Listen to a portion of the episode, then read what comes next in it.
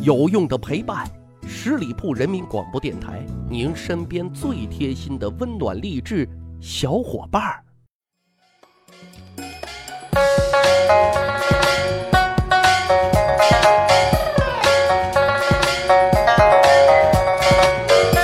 长见识，长谈资，十里铺人民广播电台密史趣谈，我是大汉。今天啊，跟大伙聊一个网络热词“撩妹”。啊，也有叫撩嫂啊，撩齿，都是挑逗的意思啊。你说撩妹这个词啊，是个褒义词吧？哎，有的兄弟撩妹水平实在是不敢让人恭维，把无趣当幽默，把没有下限当幽默啊，这很低级的。但是你说撩妹是一个贬义词吧？哎，还真不见得啊。前一段网络上有一组特别火的视频。啊，大概就是小伙子网吧撩女网管，嘿，大伙可能都看过吧？啊，小伙子问，呃，我可以亲你一下吗？小妹妹一本正经的说，不行。啊，小伙子突然就装失忆的问，哎，我刚才问你什么问题？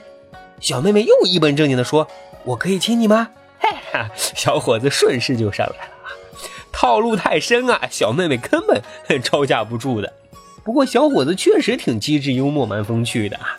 其实。要说起撩妹，古代那是有很多大神的，而且有的是很高级的啊。用不正经的眼光来看，古代大作《诗经》，那俨然就是一部撩妹宝典啊。怎么讲来呢？你比如说，《诗经》里有一篇文章，名字叫做《朝南也有死郡》，讲的是什么呢？说殷周时期的民风那是特别特别的淳朴啊，而且呢是比较原生态的那一种。所以呢，在表达感情方面啊，也特别的直白，特别的炽热。哈，其炽热之处就在于那是赤裸裸的撩妹啊。话说呢，大概三千年前，有一位少女正好啊到了青春萌动的年纪啊，又长得那叫一个楚楚动人。这天呢，小妹妹就领着小狗旺财，哎，走在乡间的小路上，哼着歌。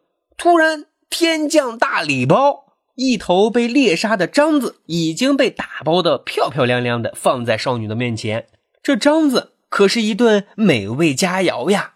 啊，这里简单解释一下什么是獐子，咱就可以简单理解为是小鹿啊，因为它的学名叫做白麝，现在已经是一种濒临物种了。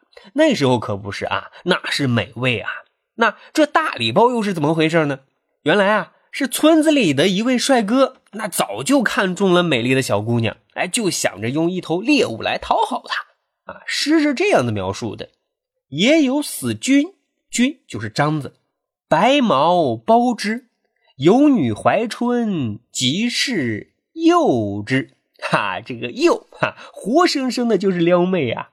接下来这首诗还有更具体的撩妹细节呢。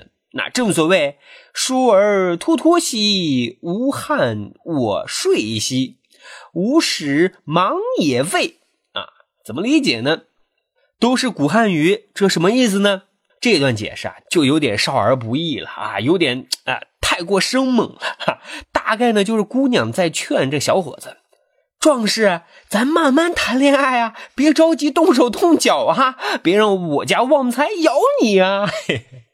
这一幕啊，就表现了一个少女又喜又怕的这种微妙的心理啊。当然了，如果说啊用猎物撩妹，这是属于初级阶段，那么开音乐会来撩妹，那这种就应该算是升级一步了啊。正所谓“窈窕淑女，琴瑟友之；窈窕淑女，钟鼓乐之。”哈，用音乐来撩妹，这就叫做。到什么山唱什么歌，量体裁衣。那如果说您面对的是白富美，你也扔去用一头茅草啊捆绑的鹿，那就适得其反了。因为人家妹子家的牛羊成群，压根就不稀罕这玩意儿。其实猎物也好，音乐也罢，这都是有形的啊，有主动的行为的。而有些撩妹高手啊，居然能够无声胜有声，无形胜有形啊？怎么说呢？就话说啊。在郑国的某一个地方，一位女子的男朋友啊，忽然就不理睬她了，或者呢，这位女子看中的帅哥啊，故作清高，不搭理她。女子就恨恨地说：“坏小子啊，坏小子，你怎么故意不搭理我呢？坏小子啊，坏小子，你怎么故意不和我同桌吃饭呢？”原文是。比较同兮，不与我言兮；比较同兮，不与我食兮。看把这姑娘给急的呀！啊，从反面却衬托出这位男子啊，正在使用欲擒故纵的方法啊，故意以冷漠的态度激发姑娘对他的感情。估计啊，这是俩人情感要进一步升华前的一个平静状态了。话说啊，《诗经》。它固然是一部撩妹宝典，但后来被儒家奉为经典之后啊，就变得啊比较严肃了。但是随着时代的发展，社会的变化，撩妹也有新的技术手段和新时代的内容啊。最有名的就是明朝的卖油郎独占花魁这个故事啊，来听我慢慢道来。卖油郎秦仲是临安城里一个靠赚辛苦钱啊才能温饱的一个卖油小贩，但是呢。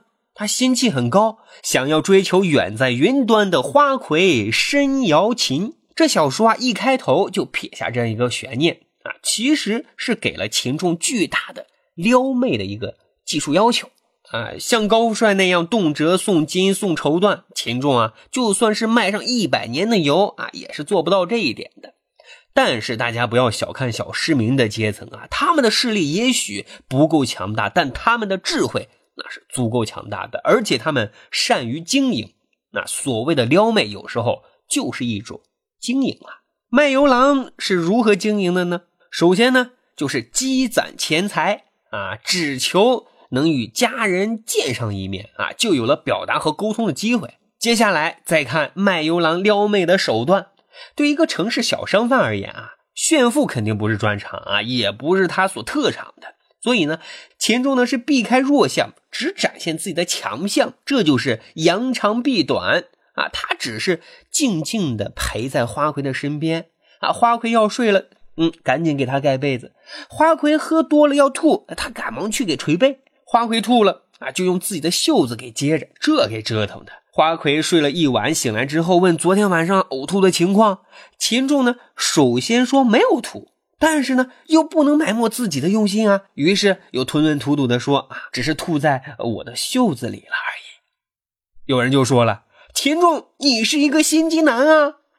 但是啊，我们应该更倾向于认同秦仲是一个情商特别高的人啊，因为他深深知道，最有技巧的撩妹其实是尊重对方的撩妹，有趣而又知趣啊，这是非常重要的。所以呢，问题就来了。秦仲一介小商贩，怎么懂得这么高超的撩妹技巧呢？其实啊，对于秦仲而言，他真不认为这都是技巧。第一，因为他把申瑶琴啊是当做女神来崇拜的，是来宠爱的，甚至把她是当做信仰，是真爱啊，由此自然而然的产生了一种体贴的行为。第二。是真心的尊重。秦仲知道申瑶琴虽然看似风光，过得很光鲜，其实啊，也是一个底层人物，在封建社会里是被侮辱、被践踏的一类人。在这一方面，他们反而是有很多共同语言的。因此呢，只要有机会去跟他接近，就会有机会和他产生共鸣啊，就会彼此尊重。这一点啊，其实是非常重要的啊，就是走进他的内心当中嘛。最后呢。功夫不负有心人，高高在上的申瑶琴终于对底层的秦仲说：“我要嫁给你。”所以呢，在众多撩妹的故事当中啊，卖油郎独占花魁女，其实反映了中国古代一个明显的趋势，那就是市民阶层正在崛起，小商人和小市民在爱情的争夺中也极具杀伤力，成为爱情场上的得意之人，是因为他们懂得体贴。懂得生活，懂得尊重，所以呢，说到底，体贴和尊重才是撩妹的最高标准。古代适用，现如今更适用。好的，十里铺人民广播电台，趣吧历史，增长见识。这期节目啊就是这样。最近节目有朋友留言说，节目点击量不错，但留言点赞怎么这么少呢？这不公平啊！谢谢大家抬爱啊。大汉做这节目真不为这些啊！只要内容有用、有趣、长见识、长谈资，就达到咱的目的了。我是坚信支持咱节目、愿意听咱节目的，他们一直都会默默关注和收听的。在这里啊，再次感谢大家了啊，向大家鞠躬了。我们呢还有一个趣吧历史的小分队，欢迎大家关注十里铺人民广播电台的公众微信账号，回复数字一就可以添加大汉的个人微信了。然后呢，我会初步核对，就会邀请大家入群的。在这个小分队里呢，大家就可以分享交流啦。好的，感谢大伙的收听，咱下期再会。本期节目由十里铺人民广播电台制作播出。了解更多的资讯，请关注十里铺人民广播电台的公众微信和新浪、腾讯的官方微博。感谢收听，我们明天再见。